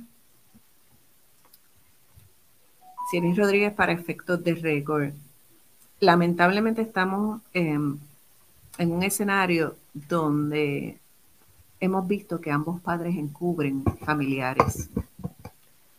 Eh, y me gustaría, de nuevo, esa es una de las respuestas que a mí me encantaría decirle, senadora, sí, un padre o una madre siempre va a salir, uno de ellos dos pasaría a defender a su hijo. Nosotros lo que estamos viendo es eh, hechos tan lamentables donde ambos, para proteger terceros, le dicen, nene, nena, quédate calla y aquí vamos. O sea, y, ¿verdad? Se lo planteo desde la perspectiva sí. nuevamente de, de, de, la cantidad de situaciones que estamos viendo, porque cada vez son más, y, y este es otro elemento que ciertamente ahora, ¿verdad? Y, y analizándolo a, a, la raíz, de, a raíz de, de, lo que usted plantea son los silencios del departamento. Eh, cuando nosotros estamos viendo los últimos casos, cada vez son casos más eh, relacionados a personas cada vez más jóvenes, que probablemente no estaban aptas ni preparadas para, para tener, ¿verdad? Este, eh, ser padres o madres. Entonces tú lo ves y nos llegan casos cada vez más con niños con huesitos rotos a los dos meses. Secretaria, para no desviarnos del Ajá. tema. Entonces, yo le traigo una pregunta puntual. Sí. La pregunta es si usted entiende que bajo los casos donde una menor no sea violada por su progenitor, el que se requiere el consentimiento de al menos de uno de sus padres pudiese ayudar a identificar un posible caso de abuso sexual. Y usted contesta que usted no puede responder porque hay casos donde también los progenitores encubren a terceros. Hay casos eh, y casos, exacto. Exacto. Esa es su respuesta. Y yo vuelvo de nuevo. En su memorial usted indica que por los últimos cinco años no ha habido un solo referido de parte de las clínicas de aborto por casos de violación y ni tan siquiera de sospecha de esta. No los han identificado en cinco años, según la información que tiene el Departamento de la Familia. Ninguna de las clínicas. Pero además de esto, yo tengo que concluir por lo que usted me responde y por lo que está en su memorial, que el departamento entiende entonces que ante esos posibles escenarios, que en cinco años no ha habido ni un solo re referido de parte de la clínica, el departamento entiende que el, el mejor curso de acción es dejar las cosas como están y que las menores de 12, 13, 14, 15 hasta los 18 años puedan ir solas a abortar en todos los escenarios, indistintamente si se trata de una menor que fue víctima de violación o de una menor que no haya sido víctima de violación. Ese es el planteamiento del Departamento de la Familia hoy, que se queden las cosas como están, independientemente de si la niña o adolescente fue víctima de violación o no. El el- la postura del departamento es que es el mejor bienestar de las menores, dejar que vayan solas a las clínicas de aborto a realizarse una terminación de embarazo. Lamentablemente esa es la postura del Departamento de la Familia, a menos que usted quiera Sí, sí, señora presidenta. Y Corregir nuevo, lo que quiero- acabo de quiero decir. establecer. Ciertamente, parte de lo que nosotros establecemos en la página 6 de nuestro memorial es, es que entendemos que esto es objeto que merece ser examinado, ¿verdad? Y, y que, se, que tiene unas lagunas también. Así que en ese sentido. ¿Qué sí quiere decir con eso? Sí favorecemos que, eh, que se quede el Estado de Derecho vigente, pero en adición estamos diciendo aquí que esto debe ser objeto de análisis y estudio y que hay casos y casos y que debe ser examinado caso a caso. ¿Y qué quiere decir con eso? Que todavía en este momento hay demasiadas áreas grises en la legislación como para nosotros decir, mira, hasta dónde podemos llegar, ¿verdad? Eh, eh, En, en- en materia de social, en materia social, su, su, eh, el proyecto de ley hace unos planteamientos que nosotros entendemos que no necesariamente son consonos y compatibles con la realidad que estamos viviendo. Pero fíjese que el Departamento de la Familia no hace ninguna sugerencia. y, y by the way, Ninguna sugerencia. Y por lo tanto, el que lee el memorial del Departamento de la Familia tiene que concluir que sin ofrecer sugerencias, alternativas, otro, otro mecanismo, el departamento concluye que lo mejor, que lo mejor para las niñas y adolescentes es dejar las cosas como están. Y como están, como usted muy, muy bien ha dicho, es que una menor hoy día, de la edad que sea, independientemente de que sea víctima o no sea víctima de abuso sexual, independientemente de su edad, pueda ir a abortar sola a una clínica de aborto. Esa es la postura del departamento de la familia. Y ahora le pregunto. y añadimos que se haga más análisis. Sí, sí, por eso, pero, porque- porque pero, me eso, pero, eso, pero eso es igual que sencillamente no decir nada. O sea, es decir, usted puede decir, con todo respeto, secretaria, que se hagan más análisis. ¿Más análisis? ¿Para qué? ¿Sobre qué? ¿Con qué objetivo? Nada de eso. Ustedes lo indican en su memorial. Nada de eso. Y yo le pregunto, secretario, vamos a otra pregunta. Si una menor de edad, usted piensa que bajo el escenario, fíjese el escenario que le voy a plantear, a ver si podemos ir trazando rutas. Si una menor, bajo el escenario de que una menor de edad no sea víctima de abuso sexual, punto, ella no es víctima de abuso sexual. Usted entendería que bajo ese escenario sería apropiado y bueno o mejor legislar para que esa menor, ante la decisión de la terminación de un embarazo, necesita al menos el consentimiento de uno de sus padres. Cieny Rodríguez para efectos de récord. Eh, en, en la ponencia también fuimos bien claros en el sentido de que establecemos que si una menor ha consentido una relación sexual y entiende que es pertinente mantener su embarazo, asimismo eh, debe respetársele si decide que no. Pero establecemos que va a depender caso a caso, menor a Bien. menor. Y La secretaria del Departamento de la Familia no es muy categórica en ese sentido. Lo cierto es que la senadora Joan Rodríguez Bebe lanzó fuertes preguntas hacia el Departamento de la Familia porque la postura del Departamento de la Familia es que no se le restrinja a las menores de edad la posibilidad de un aborto como pretende el proyecto de la senadora de que re- de alguna manera eh, sea requisito el que padre, madre o tutor legal autoricen el aborto. Vamos, esto obviamente va a dar cola. Nosotros le vamos a dar seguimiento pendientes a la red informativa. Presentamos las condiciones del tiempo para hoy. Hoy martes, Los aguaceros comenzaron a través del área un poco más temprano, pero el flujo aún será del sureste, dejando partes del suroeste con condiciones secas y trayendo otra ronda de aguaceros y de tronadas aisladas al noroeste de Puerto Rico durante la tarde. Vientos de leves a moderados del este a sureste alrededor de 18 nudos y pulsos de marejada muy débil del noreste traerán oleaje hasta 5 pies para las aguas locales, particularmente a través de las aguas mar afuera del Atlántico y los pasajes locales. Se espera riesgo moderado de corrientes marinas para todas las costas con exposición al norte y noreste, pero en el resto del área el riesgo será bajo. En la red informativa de Puerto Rico, este fue el informe del tiempo. La red le informa. Señores, regresamos a la red le informa, el noticiero estelar de la red informativa. Gracias por compartir con nosotros. Estas son las cosas que uno debería ver en otras partes de Puerto Rico. Esta vez ocurrió en Utuado y es que eh, tanto el partido de mayoría, en este caso el Partido Nuevo Progresista, dominado por su alcalde Jorgito Pérez Heredia, como el Partido Popular y el Partido Independentista puertorriqueño se unieron para aprobar un nuevo plan de ordenamiento territorial que permitirá no solamente el que haya más desarrollo económico, sino el que se pueda abrir a nuevos comercios, pero de una manera controlada. El proyecto, de hecho, se aprobó anoche con, podemos decir que casi la unanimidad de los legisladores municipales aprobando el proyecto, salvo dos que se abstuvieron por eh, razones de peso. Vamos a escuchar parte de lo ocurrido. Jorgito Pérez Heredia, alcalde de Utuado, tuvo la oportunidad de, hablar sobre ese logro, pero escuche esto. Al lado de quien ha sido una de sus críticas, que esta vez decidió unirse al alcalde para este proyecto que es de beneficio al pueblo. Hablamos de la legisladora del Partido Independentista puertorriqueño Astrid Raquel Cruz. Vamos a escuchar lo que tuvieron que decir ambos en un junte anoche tras culminar los trabajos en la Asamblea Municipal. Quien está aquí conmigo, la nueva legisladora del Partido Independentista, Astrid Raquel Cruz Negrón, y estamos sumamente contentos, orgullosos de la legislatura hoy tuvimos la oportunidad de aprobar.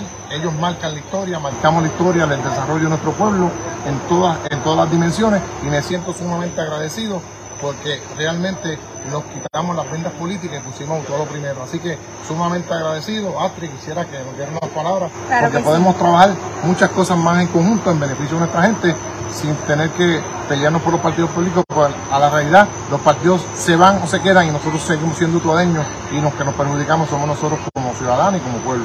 Es importante, ¿verdad? Que quizás mucha gente que nos está viendo lo sabe, pero otros no, que este plan había pasado ya por la legislatura y se había derrotado. Eso permitió que hoy volviera a votación, el presidente determinó que hoy bajara de nuevo a votación y que hiciéramos durante este tiempo, eh, por lo menos esta servidora, una serie de preguntas, consultas, llamadas a expertos y al planificador que lo trabajó, que debo decir que es un planificador licenciado de la Junta de Planificación que se juega su licencia, ¿verdad? Y, y pudimos hacer el estudio eh, con más calma y abrir el espacio a todas las preguntas que teníamos por las cuales nos habíamos tenido que oponer eh, porque no las teníamos clarificadas en la vez anterior. Eh, una vez clarificado todo y se rebatieron quizás algunas de, de las posturas contrarias principales o que podrían ser ¿verdad? Más de principio, pues nos dimos cuenta que podíamos darle la oportunidad al plan para como un primer paso, siempre y cuando abriendo el espacio a que esto se pueda enmendar, a que todo ciudadano eh, vamos a abrir los procesos en la legislatura y en la alcaldía del señor alcalde para que todo ciudadano que tenga dudas o discrepancias o no pudo participar esta vez pueda presentar enmiendas y todavía siempre podamos seguir mejorando el plan, pero eh, que haya eh, por lo menos una hoja de ruta. Es importante señalar que los usuarios sepan que los proyectos que se mencionen como posible, eh, de posible creación en este plan no se están aprobando al aprobar este plan. no se están mandatando a que se hagan, no se están obligando. El plan simplemente es como una hoja de ruta que hace un análisis del panorama. También es importante señalar que las clasificaciones en el plan de uso de terreno a nivel nacional que existían no se cambiaron. No hubo cambios. Las zonas que eran protegidas permanecieron protegidas. Las zonas agrícolas, las zonas arqueológicas, todas. Eh, como no teníamos claridad de eso, la otra vez le votamos en contra. Esta vez nos aseguramos durante este tiempo de que eso no cambió en ninguna instancia y por eso pudimos ahora darle el voto a favor. Eh, obviamente, eh, todas las decisiones que tomemos en los espacios políticos y públicos tienen siempre detractores, pero tengo que ser responsable con que la otra vez había información que me faltaba y que esta vez me hizo votar a favor y favorecer el plan que, que impulsaba el alcalde fuera de cualquier politiquería porque no es movida por politiquería que nunca ejerzo mis votos. Muchas gracias. Gracias, Astrid. Y quiero reconocer, ¿verdad? Darle las gracias primero que nada al gobernador de Puerto Rico que nos dio los recursos económicos para lograr este plan, porque sin los recursos económicos, créanme que no lo hubiésemos podido lograr. Desde que empezamos eh, en enero, eh, ya en agosto ya se había pasado este proyecto a la legislatura para que me dejara negociar con, con la Junta de Planificación. Se logra el objetivo, estuvimos un año trabajando con este, con este plan de ordenamiento territorial. Hoy se concreta, se materializa realmente como todo plan como todo en la vida, tenemos espacio para mejorar. Y hay cosas que en el camino vamos a ir mejorando porque realmente nos vamos a dar cuenta que no funciona, que no que funciona y vamos a ir mejorando y enmendando este plan de tratamiento territorial. Así que creo, enhorabuena, gracias a los planificadores que estuvieron aquí eh, todo el tiempo, gracias a la Junta de la Comunidad que fue asistida y el presidente que fue el doctor Rafael del Valle, con todos los miembros de la Junta de la, junta de la Comunidad y a todos los que fueron hoy y fueron allí a deponer sin partidismo de todos los colores políticos y, fueron a favor de un plan que realmente ameritaba a nuestro pueblo para el desarrollo económico y social que merecemos los utuadeños. Así que muchas gracias. es importante decir que hoy nos comprometimos también a que vamos a trabajar de forma amplia y tripartita eh, por salvar la UPR de Utuado. Vamos a estar solicitando reuniones y el alcalde se comprometió a eso, así que muchas gracias. Y eso, y eso no nos toca a ella y a mí defenderla. La Universidad de Puerto Rico la tenemos que defender tú que me estás viendo y todos los que estamos aquí, tenemos que defenderla cogido de la mano porque se nos va la vida si se nos va la UPR de, de, de, Utuado. Así que tenemos que seguir trabajando por la ciudad de Puerto Rico y nos tenemos que dejar de la guerra pequeña y cogernos de la mano para poder lograr que la Universidad de Puerto Rico permanezca en nuestro pueblo. Así que muchas bendiciones. Expresiones del alcalde de Utuado, Jorgito Pérez Heredia, acompañado por la legisladora del Partido Independentista Raquel Cruz. De hecho, eh, surge el tema también de la Universidad de Puerto Rico y el posible cierre y pues, de la misma manera que se unieron los partidos políticos para aprobar un plan de ordenamiento territorial anoche en la reunión de la Asamblea Municipal, pues esperan unirse precisamente para en un frente común defender la permanencia de la Universidad de Puerto Rico. ¿Qué terminará ocurriendo? Pendientes a la red informativa. La red le informa. Vamos a una pausa y cuando regresemos en la Facultad de Derecho de la Universidad Interamericana se va a llevar a cabo mañana algo así como un foro por parte de la Comisión de Derechos Civiles de Puerto Rico y de Estados Unidos. Van a hablar del discrimen de Puerto Rico a raíz de nuestra relación con Estados Unidos. Verdaderamente somos discriminados. Dialogamos sobre el tema luego de la pausa. Regresamos a esta edición de hoy martes de Noticiero Estelar de la Red Informativa. La Red Le Informa. Señores, regresamos a la Red Le Informa. Somos el Noticiero Estelar de la Red Informativa de Puerto Rico, edición de hoy martes. Gracias por compartir con nosotros. El Comité Asesor de Puerto Rico para la Comisión de Derechos Civiles de Estados Unidos va a llevar a cabo por primera vez una vista pública para recibir testimonios sobre cómo los casos insulares y la llamada doctrina de los territorios no incorporados inciden y afectan el ejercicio de los derechos civiles de los ciudadanos, específicamente en torno al derecho al voto, participación en programas públicos federales y la discriminación por raza y origen nacional.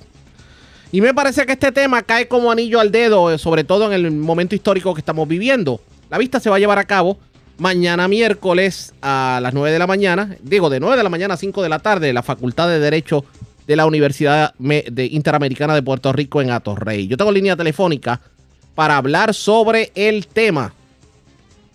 Al licenciado Andrés Córdoba, el presidente del Comité Asesor de Puerto Rico ante la Comisión de Derechos Civiles de Estados Unidos y comisionado de la Comisión de Derechos Civiles de Puerto Rico. Saludos, licenciado. Buenas tardes. Bienvenido a la red informativa. Sí, saludos. Buenas tardes. Gracias por recibirme. Y gracias por compartir con nosotros. Vamos a orientar un poquito al pueblo. Cuando hablamos de casos insulares, ¿de qué estamos hablando? Bueno, estamos hablando de una doctrina jurídica, eh, jurisprudencial del Tribunal Supremo de los Estados Unidos, que se origina a principios del siglo XX, precisamente con el cambio de soberanía. Eh, y en ese, esa jurisprudencia básicamente se suele que Puerto Rico y los territorios adquiridos después de la guerra hispanoamericana eh, pertenecen a los Estados Unidos, pero son parte de los Estados Unidos. Una frase ¿verdad? De, la, de la opinión.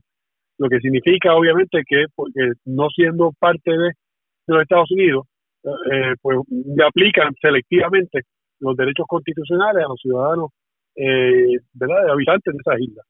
Y esa doctrina pues fue creciendo ¿no? durante 20, 30 años a principios del siglo XX, a tal grado obviamente que aún la concesión de la ciudadanía americana en 1917, pues ley Jones no alteró y o modificó esa doctrina. Y ahora vemos obviamente en casos más recientes, como en, en Pueblo de Sánchez Valle, el caso de doble exposición y el caso más reciente de Baello Madero sobre el Seguro Social Suplementario, como esos casos insulares todavía tienen eh, vigencia en Puerto Rico y pues, ponen obviamente a los puertorriqueños en una posición de, eh, de discrimen ¿verdad? frente al gobierno federal. ¿Qué es lo que ustedes pretenden, ¿qué es lo que ustedes pretenden mañana? Por ejemplo, eh, poder magnificar de alguna forma o, o que la gente vea cuán cuán grave ha sido esto de del insularismo eh, en todo este tiempo y que y demostrar que verdaderamente hemos vivido un discrimen hacia muchas cosas. Sí, sí, pues sí, en gran medida. El, el, propósito de la Comisión de Derechos Civiles de los Estados Unidos es, aconsejar al Congreso y a la rama ejecutiva sobre la violación de derechos civiles. La comisión no tiene facultad de hacer política pública. Eh, su función fundamentalmente es de orientar, de eh, ilustrar eh, y alertar sobre estas violaciones. Los comités, los comités asesores creados para los territorios en 2020, verdaderamente es la primera instancia que tenemos para participar en este proceso de consulta ¿verdad? y de consejo a nivel nacional. Eh, y parte del propósito de estas vistas, y la, y la de mañana es solamente la primera, porque van a haber otras vistas virtuales en los próximos meses, donde continuaremos recibiendo información de las diferentes miembros de la comunidad sobre cómo los casos insulares eh, impactan su día a día. Eh, y yo creo que hay, hay mérito, obviamente, en que nosotros podamos recoger esa información y eventualmente el año que viene esperamos someter un memorando a, el, a la Comisión de Derechos Civiles, recogiendo toda esa información que magnifique, como tú bien señalas, que magnifique la, el discrimen histórico que han sufrido los, puertorriqueños. Tengo que hacer la pregunta categórica, aunque parecería una pregunta retórica, pero para efectos de, del récord, pues hay que dejarla establecida. ¿A usted no le cabe la menor duda de que Puerto Rico ha sido discriminado por Estados Unidos en todo este periodo de tiempo precisamente bajo esa política del insularismo? Bueno, yo creo que yo creo que la doctrina de los casos insulares está predicada sobre visiones segregacionistas y discriminatorias, sin duda alguna. Eso lo recogí inclusive el juez asociado Gorsuch en su opinión eh, concurrente en el caso de Baello Madero. Así que ahí yo no estoy diciendo nada que ya no ha sido reconocido por el propio por miembro del Tribunal Supremo de los Estados Unidos. Eh, sin, sin duda alguna de que la, la, la doctrina facilita, permite, promueve ese trato discriminatorio. Eh, yo creo que por mucho tiempo en Estados Unidos se ha visto esta doctrina, eh, por lo menos en los últimos 30, 40 años, de una manera bastante sesgada, como si fuera, fuera únicamente una doctrina eh, neutral, lo cual no lo es. Yo creo que en ese sentido es tiempo y que se le llame la atención a esa, a esa realidad. ¿Y cómo salimos de ese discrimen? Eh, legislativamente hablando, eh, judicialmente hablando o política e ideológicamente hablando. Bueno, yo sé que en los últimos años ha habido un intento por algunos sectores por promover, obviamente, la, eh, judicialmente los casos, obviamente, para tratar de lograr un cambio a nivel jurisprudencial eso no ha resultado ¿verdad? de manera exitosa. Ahí tú llamamos los casos de, de Sánchez Valle, los casos de Bayo Madero y los casos de Franklin Trost eh, y Aurelius. hay, una cepa nueva de casos verdaderamente que reitera la doctrina ¿verdad? de los casos insulares de manera implícita. Eh, desde el punto de vista político, legislativo, pues ya sabemos obviamente que ha habido gestiones a nivel de Congreso en los últimos el último cuatrienio que no, no salió de la Cámara, ¿no? que era el, proyecto HR 8393, 8292, perdón. Eh, y yo sé que hay un proyecto que se está presentando ahora que también eh, se está tratando de adelantar un plebiscito eh, con aval federal. Y esas son medidas políticas, ¿no? Y eso obviamente le corresponde a los, a los procesos políticos y a los actores a promoverlo. La función de la comisión no necesariamente significa eh, promover una, una, una vía u otra, sino verdaderamente llamar la atención al problema. Y promover, y, vista- tal vez, tal vez no, no promover eh, un tipo específico de solución a la controversia, pero sí hacerle ver al mundo que la controversia existe, que somos discriminados y que de alguna manera u otra hay que resolverlo. Eso es así, así mismo. es, así En mismo es. Los casos más dramáticos de discrimen que hayamos vivido recientemente, eh, en arroz y habichuelas, para que el pueblo lo entienda. Un mencióname uno, por ejemplo. Bueno, yo el más reciente conocido es el que te había comentado anteriormente, que es el Baello Madero, que es el caso del Seguro Social Suplementario, que era un ciudadano americano que estaba cualificado para el Social Security, el suplemento Social Security en Nueva York, lo estuvo recibiendo, eh, se trasladó a Puerto Rico y una vez llegó a Puerto Rico, pues obviamente después de unos años de no haberlo informado, el Seguro Social pues quería recobrar las sumas que ellos entendían que habían pagado de más eh, y radicaron un pleito contra este. Y eso fue lo que provocó, obviamente, el, caso que llegó eventualmente al Tribunal Supremo. Y era básicamente un ciudadano americano con derecho bajo un programa federal eh, que por moverse a Puerto Rico no tenía derecho a recibirlo. Y ahí tiene un ejemplo. Otro ejemplo más dramático, aunque no ha llegado a los tribunales, son los casos de Medicare y Medicaid.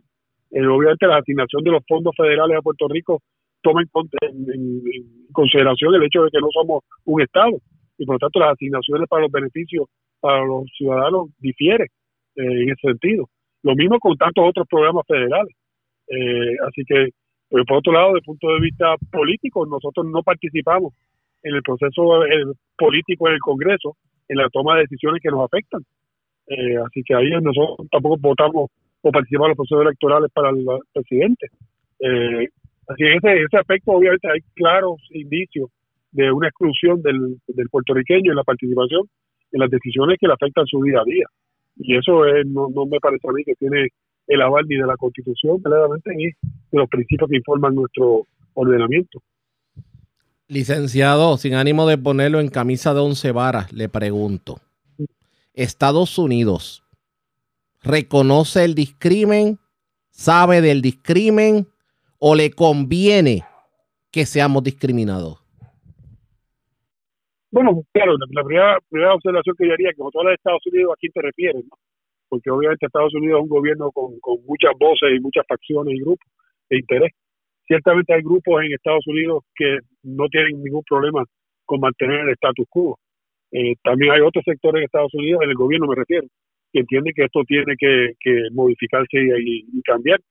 Así que yo creo que el, al final del día es parte del, del proceso político eh, que caracteriza ¿verdad? A la democracia norteamericana.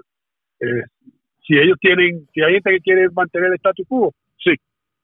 Eh, si hay, que- hay gente que quiere cambiarlo, también. Fíjese, pero, pero- pero, o- obviamente, obviamente usted como, como máximo líder de la Comisión de Derechos Civiles, un representante aquí en Puerto Rico, pues no, no va a entrar al, al asunto ideológico, pero con sus palabras me deja entrever que el status quo es lo que fomenta el discrimen. Sí, sí, sí, yo creo que el, la, la situación territorial no incorporada provoca y promueve, obviamente, el trato discriminatorio. Eh, cualquier solución hay para, para resolver ese problema, pues va a depender, obviamente, de la inclinación de cada cual. Hay algunos que favorecen la independencia o la república asociada, hay otros que favorecen la estabilidad. Así que cada cual tiene, obviamente, eh, sus inclinaciones y, sus y, y sus creencias, la cual está muy bien. Eh, lo que sí es problemático es que la- el mantener el territorio no incorporado al final del día eh, lo que crea a fin de cuentas es una situación insostenible de discrimen contra la población. Licenciado, nos traiciona el tiempo la, la actividad mañana a partir de las 9 de la mañana en la Facultad de Derecho de la Universidad Interamericana. Muchas gracias. Cómo no, gracias licenciado. Vamos a la pausa, regresamos a la parte final del noticiero estelar de la red informativa. La red le informa. Señores, regresamos esta vez a la parte final del noticiero estelar de la red informativa de Puerto Rico. ¿Cómo está Estados Unidos? ¿Cómo está el mundo a esta hora de la tarde? Vamos con DN, nos tienen un resumen completo sobre lo más importante acontecido en el ámbito nacional e internacional. Ocho personas perdieron la vida y otras siete resultaron heridas el sábado luego de que un hombre que portaba un rifle semiautomático abriera fuego en un centro comercial ubicado en Allen, un suburbio del área metropolitana de Dallas, estado de Texas. El sospechoso fue abatido por un oficial de policía. Las víctimas, que tenían entre 5 y 61 años, fueron trasladadas a diferentes hospitales para recibir atención médica. Entre los muertos se encuentran Christian Lacour, un guardia de seguridad del centro comercial de 20 años, y Ashiguaria Tatikonda, una ingeniera india de 27 años, a cuyo prometido, quien resultó herido, le extrajeron dos balas del cuerpo. Un niño pequeño fue hallado con vida debajo del cadáver de su madre, quien murió protegiéndolo. Se recuperaron más de 100 casquillos de bala de la escena de la masacre. Aunque las autoridades aún no han determinado el motivo del ataque, están investigando si el atacante de 33 años tenía vínculos con grupos defensores de la supremacía blanca.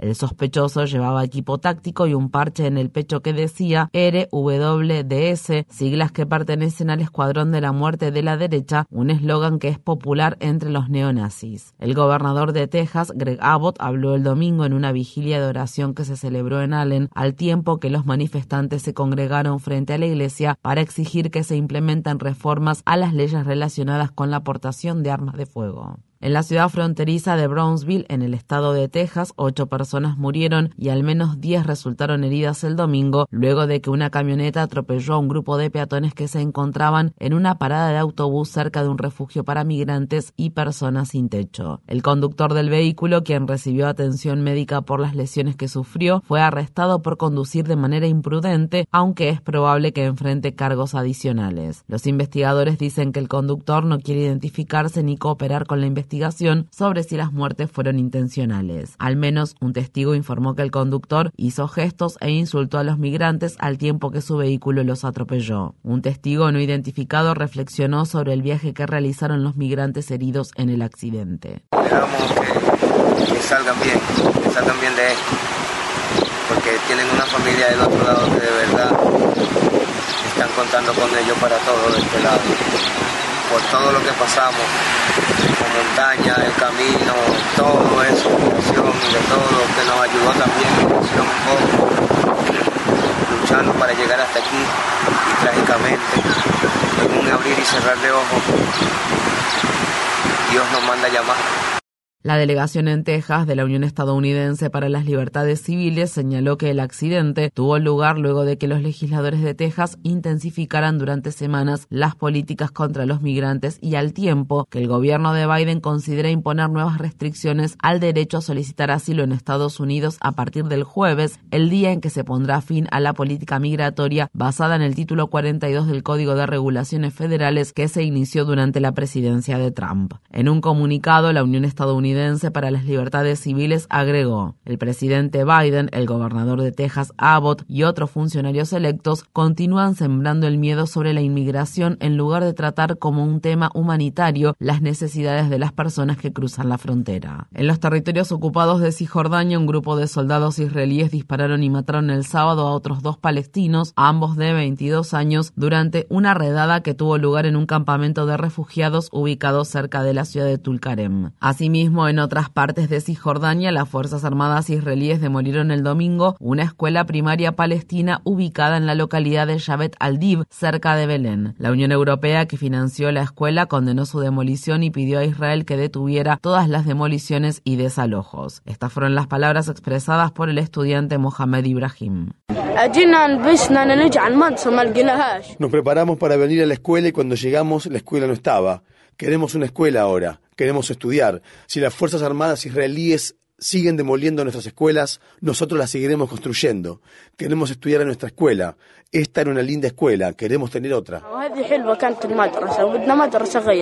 En Estados Unidos, la congresista demócrata del estado de Minnesota, Betty McCollum, volvió a presentar el viernes un proyecto de ley respaldado por 17 demócratas que prohibiría que Israel utilice la ayuda que le proporciona el país norteamericano para detener a menores palestinos, así como para llevar a cabo actividades militares que conduzcan a una anexión unilateral adicional de los territorios ocupados de Cisjordania. Mientras tanto, el Programa Mundial de Alimentos dice que suspenderá a partir del próximo mes el programa de ayuda alimentaria destinado a más de 200.000 palestinos por falta de fondos. Rusia perpetró ataques con aviones no tripulados durante la madrugada del lunes sobre la ciudad de Kiev y otras partes de Ucrania. El alcalde de Kiev dice que más de 30 aviones no tripulados que tenían como objetivo atacar la ciudad capital fueron derribados. Asimismo, durante el fin de semana, Ucrania afirmó haber derribado por primera vez un misil hipersónico ruso con el sistema de defensa antimisiles Patriot de fabricación estadounidense. Por su parte, Rusia evacuó a más de 1.600 personas que se encontraban en las inmediaciones de la asediada central nuclear de Zaporilla ante una inminente contraofensiva ucraniana, al tiempo que el organismo de control nuclear de la ONU advirtió que la situación en la planta era potencialmente peligrosa. Mientras tanto, tras decir que el ejército ruso acordó enviar más municiones, el líder de la organización paramilitar Wagner dio marcha atrás en su amenaza de retirar sus fuerzas armadas de la devastada ciudad de Bakhmut. Ucrania ha acusado a Rusia de utilizar bombas de fósforo blanco en Bakhmut, lo que constituiría un crimen de guerra. En la República Democrática del Congo, más de 400 personas perdieron la vida al tiempo que aldeas enteras fueron arrasadas después de que las lluvias torrenciales del jueves provocaran el desbordamiento de los ríos en la provincia de Kivu del Sur. Un líder de una organización local de la sociedad civil dijo que su organización está pidiendo que se proporcione cualquier tipo de ayuda ya que muchas personas lo han perdido todo. La gente está durmiendo a la intemperie. Hay escuelas que han sido arrasadas. No sabemos cómo estudiarán nuestros estudiantes. La catástrofe arrasó varios hospitales. La tragedia se produce pocos días después de que 136 personas perdieran la vida a causa de las inundaciones en el país vecino de Ruanda. Durante su visita a la región, el secretario general de la ONU, Antonio Guterres, ofreció sus condolencias a la población del país africano y dijo, este es otro ejemplo de la aceleración del cambio climático y el desastroso impacto que tienen los países que no han contribuido de manera alguna al aumento de la temperatura global. Durante su visita a Burundi, Guterres también pidió el cese de la violencia en la República Democrática del Congo. Reitero mi pedido de desescalada, apaciguamiento y contención de los grupos armados, ya sean locales o extranjeros. Estos deben poner fin al conflicto en la República Democrática del Congo. susceptible de saper les progrès réalisés pour la paix en RDC. En la India, unas 55 personas perdieron la vida, otras cientos resultaron heridas y miles han huido tras los enfrentamientos que se desataron el miércoles entre dos grupos étnicos en el estado norteño de Manipur. Los enfrentamientos fueron provocados por la decisión del Tribunal Superior de Manipur de incluir al grupo étnico más grande del estado en su lista de castas registradas, lo que otorgaría a sus miembros ciertos beneficios, incluido el acceso a universidades, trabajos gubernamentales y cargos electos. Durante una reunión que se celebró el domingo en la ciudad del Cairo, los miembros de la Liga Árabe votaron a favor de readmitir a Siria luego de haber suspendido su membresía hace 12 años. Esta es la medida más reciente que se ha tomado para restablecer los lazos entre los países árabes y Damasco. La Liga Árabe revocó en 2011 la membresía de Siria por la violenta represión que el presidente Bashar al-Assad llevó a cabo contra los manifestantes que abocó al país a una guerra civil devastadora que se cobró la vida de casi medio millón de personas y obligó a millones más a abandonar sus hogares. Estas fueron las palabras expresadas por el secretario general de la Liga Árabe, Ahmed Aboulgate.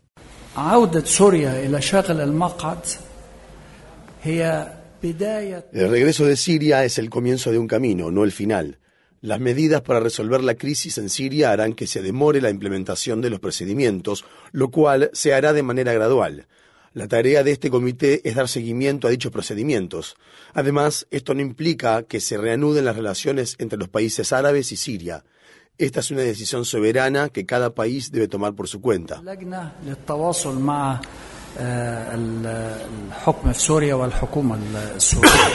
En Chile, los partidos de derecha han obtenido la mayoría de los escaños para una comisión de 50 miembros que tiene como finalidad redactar la nueva constitución y dejar atrás la Carta Magna promulgada durante la dictadura de Augusto Pinochet. Las elecciones del domingo significaron otra derrota para el presidente Gabriel Boric, luego de que los votantes rechazaran en septiembre de 2022 una constitución progresista propuesta que habría ampliado los derechos de los pueblos indígenas, garantizado el derecho al aborto y la atención médica universal y ha abordado la crisis del cambio climático. En el Reino Unido, miles de invitados asistieron el sábado a la abadía de Westminster para presenciar la coronación del rey Carlos III. Por su parte, la policía reprimió a los manifestantes que protestaban frente al edificio donde se llevaba a cabo la coronación y arrestó a al menos 52 personas. Los activistas de la organización antimonárquica Republic afirman que su líder, al igual que otros miembros de la organización, fue detenido incluso antes de que comenzaran a protestar.